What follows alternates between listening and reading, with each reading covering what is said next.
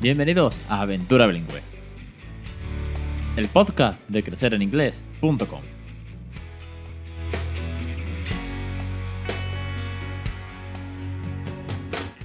Capítulo 77, 7 de diciembre de 2017. Muy buenas, mi nombre es Alex Perdel y esto es Aventura Bilingüe, el podcast sobre bilingüismo para aquellos que no somos precisamente bilingües.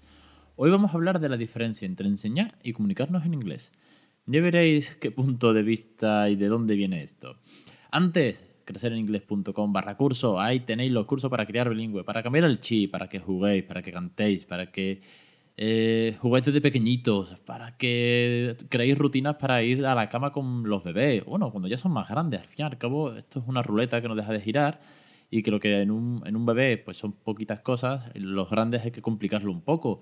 Y de ahí, de ahí viene la dinámica de los cursos, de ir mejorando y ampliando vocabulario, recursos, rutinas, que sea todo pues una forma de cambiar el chip y que podamos criar bilingüe en casa.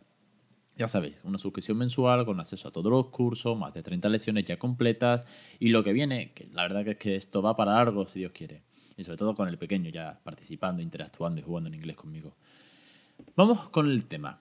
Este podcast, o este capítulo mejor dicho, eh, ha salido casi de la nada. Bueno, ha salido a raíz de un oyente. Un oyente que me mandó un audio por WhatsApp. Ya os digo que tenéis casi que total libertad para mandarme audios, para escribirme, para comentar y de la manera siempre posible pues os voy a ayudar, os vamos a compartir, mejor dicho, nuestras opiniones, nuestros recursos, nuestras ideas, de manera que todos aprendamos.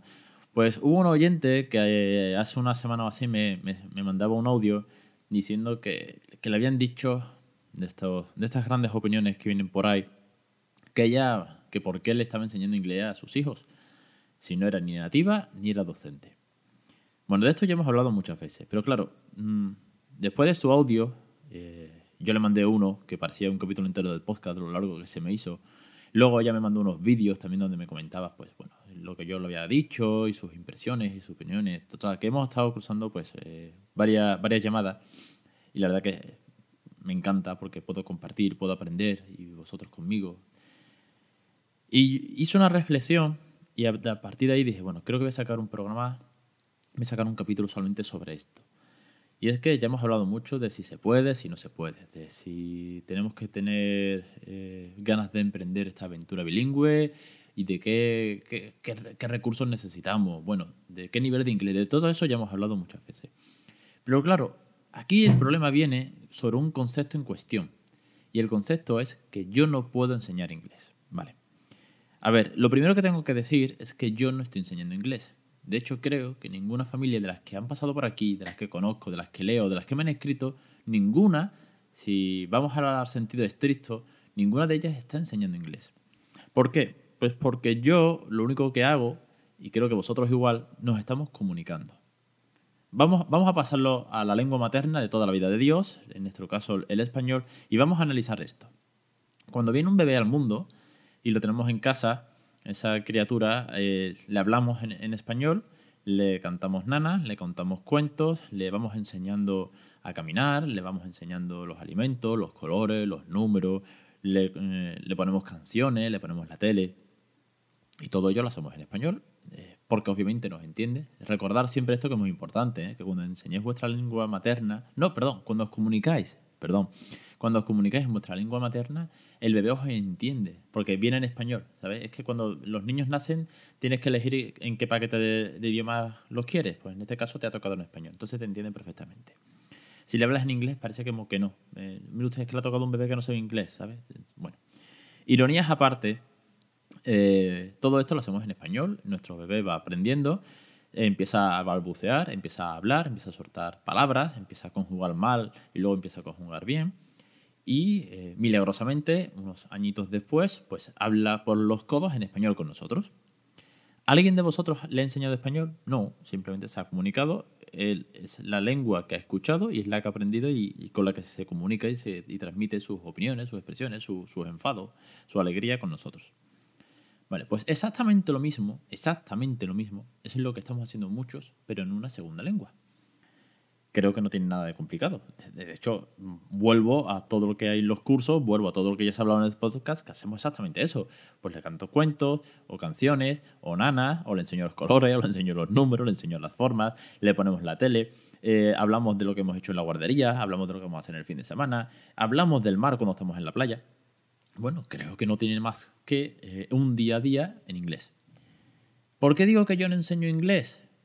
Y que solamente me comunico? Pues porque para mí, bajo mi punto de vista, cuando decimos que se enseña un idioma, cuando se enseña algo, creo que pasa a un término eh, y a un ambiente distinto. Pasa a un aula, pasa a un docente que está titulado y que además tiene unos recursos y, bueno, ha sacado una carrera, con lo cual pues ya sabe mucho más de, de enseñar que yo, obviamente, porque para eso es especialista.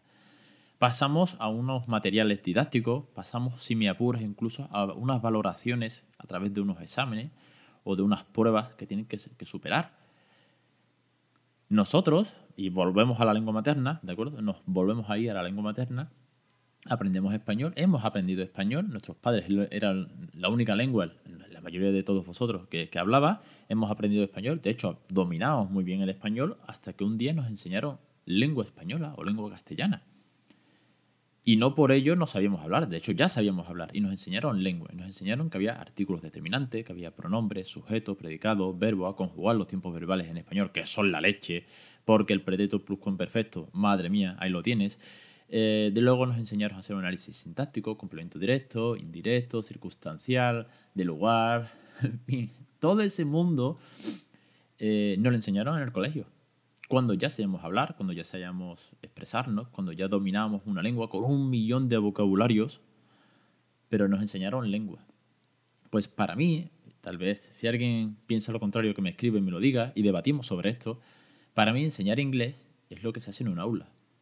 Que mi hijo estaba aprendiendo a comunicarse en inglés, no cabe duda. De hecho, a las pruebas me remito en los vídeos los de los cursos en los que él pues eh, sabe decir moon, sabe decir sun, car, eh, los números del 1 al 13 se lo sabe en inglés, los colores los dice en español, pero si le pregunto where is the red car, sabe dónde está el coche rojo, él se está comunicando.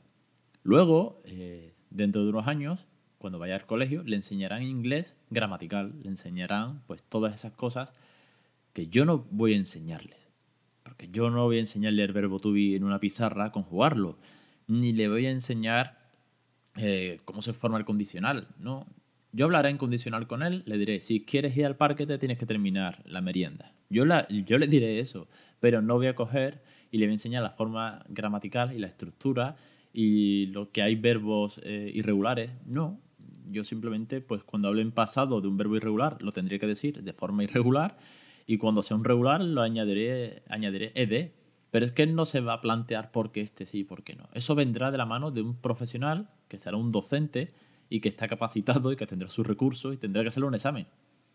Lo que pasa que es que él ya sabrá hablar en inglés cuando llegue ese momento y tendrá simplemente que aprobar el examen. Tendrá que estudiar las normas, igual que nosotros estudiamos nuestras normas, nuestras reglas del español, de la lengua castellana. Así que una vez más, me remito a deciros que yo no enseño inglés a nadie, que yo me limito a comunicarme con mi hijo y que vosotros hacéis lo mismo. Y que todo aquel que venga y que te diga que es que tú no puedes enseñar inglés, le digas que efectivamente, sobre todo si no, ni siquiera sois docente, porque si alguno de vosotros es docente y, enseña inglés en un aula, pues joder, eh, pues sí, estás enseñando inglés en un aula, pero en casa nos comunicamos, en casa jugamos, cantamos, leemos, reímos. Eh, nos queremos, regañamos. Es que todo eso lo hacemos en inglés. Ya está bien y no me voy a cansar. hoy no me río. Siempre digo que las críticas me hacen reír. Hoy no me río. Hoy me enfado un poco con esa crítica. Con el hecho de decir es que tú no puedes enseñar inglés. Mira, si tú no quieres enseñar inglés porque no te atreves, porque encima te sacarías de una zona de confort, porque esto es una maratón larguísima, ¿eh? porque esto es un esfuerzo diario. No vale con un día decir, eh, one, two, three, four, five, mi niño ya sabe los números. No. Esto es diario. Esto es ser intransigente, si me apuras, como decía Alejandro Maldonado en su ponencia en el CIEF. Esto es que no se puede bajar la guardia. Si hablas inglés con tu hijo, tienes que hablar inglés con tu hijo. No, no vale que un día te pille en un renuncio, en un día que te pille cansado, que vienes del trabajo, que no tienes ganas, y le dice, mira niño, vete a la cama. No, Ah, ok, honey, go to bed, go to the bed, please. Ok, I'm tired. Díselo en inglés. Te tiene que salir natural. ¿Y sabes cómo sale natural? Diario. Sale de manera natural. Y hay un post por ahí que escribí hace mucho tiempo que el inglés diario se vuelve natural. ¿Por qué? Porque al final es que a mí ya no me sale otra manera de hablar con mi hijo. Así que basta decir que yo no puedo enseñar inglés, porque ya habéis razón, yo no enseño inglés. Me comunico y a las pruebas me remito. El peque aprende inglés, bueno, perdón, ay, es que al final me sale solo. El peque se está comunicando en inglés, él está entendiendo las cosas, empieza a reírse con los dibujos de la tele, sí, empieza a, conocer el argumento y lo que está pasando por lo que cuentan. Y, y, para enseñar están los maestros. Es que yo precisamente no lo soy. Yo soy, como siempre digo, padre primerizo que se comunica en inglés con su hijo de una manera natural y divertida. Ese era el post de hoy. Hoy un post, eh, vuelvo a ser un post reflexivo, pero es que creo que estas cosas vienen bien aclararlas, viene bien tomar conciencia. Y viene bien si algunos de vosotros en algún momento flaquea, si le llega esa duda, si esa crítica hace que agaches un poco la cabeza y te lo plantees, pues que no, no rindáis, de verdad que no. Es más, escribirme, eh, os doy mi número y nos llamamos y, y hacemos hincapié todos con todos porque creo que esto merece la pena y al final, un día, esa persona eh, os dirá, qué suerte, qué suerte que es que tu niño sabe inglés. Claro, como se lo enseñaste desde chiquitito. Ay, bueno, ya llegará ese momento. Entonces nos saldrá una sonrisa el hombre y diremos, sí, sí, claro, qué suerte, no te jode. Qué suerte que llevo 3, 4 años forzándome diariamente y poniéndole Peppa Pig en inglés y haciendo que mis padres y mis suegros se sepan también los números en inglés. ¡Qué suerte! Es que esto sale solo, es una varita mágica y me ha tocado un niño que sabe inglés. Que sí. Venga, es que hoy estoy un poco cínico, lo siento. Os espero la semana que viene. Un millón de gracias a los suscriptores, un millón de gracias a los oyentes, a los lectores, a los que me escribís, a los que, en la que medida de lo posible, os puedo ayudar y de, y de todos aquellos que también yo aprendo, que no me canso de decir que yo aprendo con vosotros. Así que nada, eh, os espero la semana que viene. Ya sabéis, todos los jueves a las 1 y 5 tenéis el podcast de Aventura Bilingüe.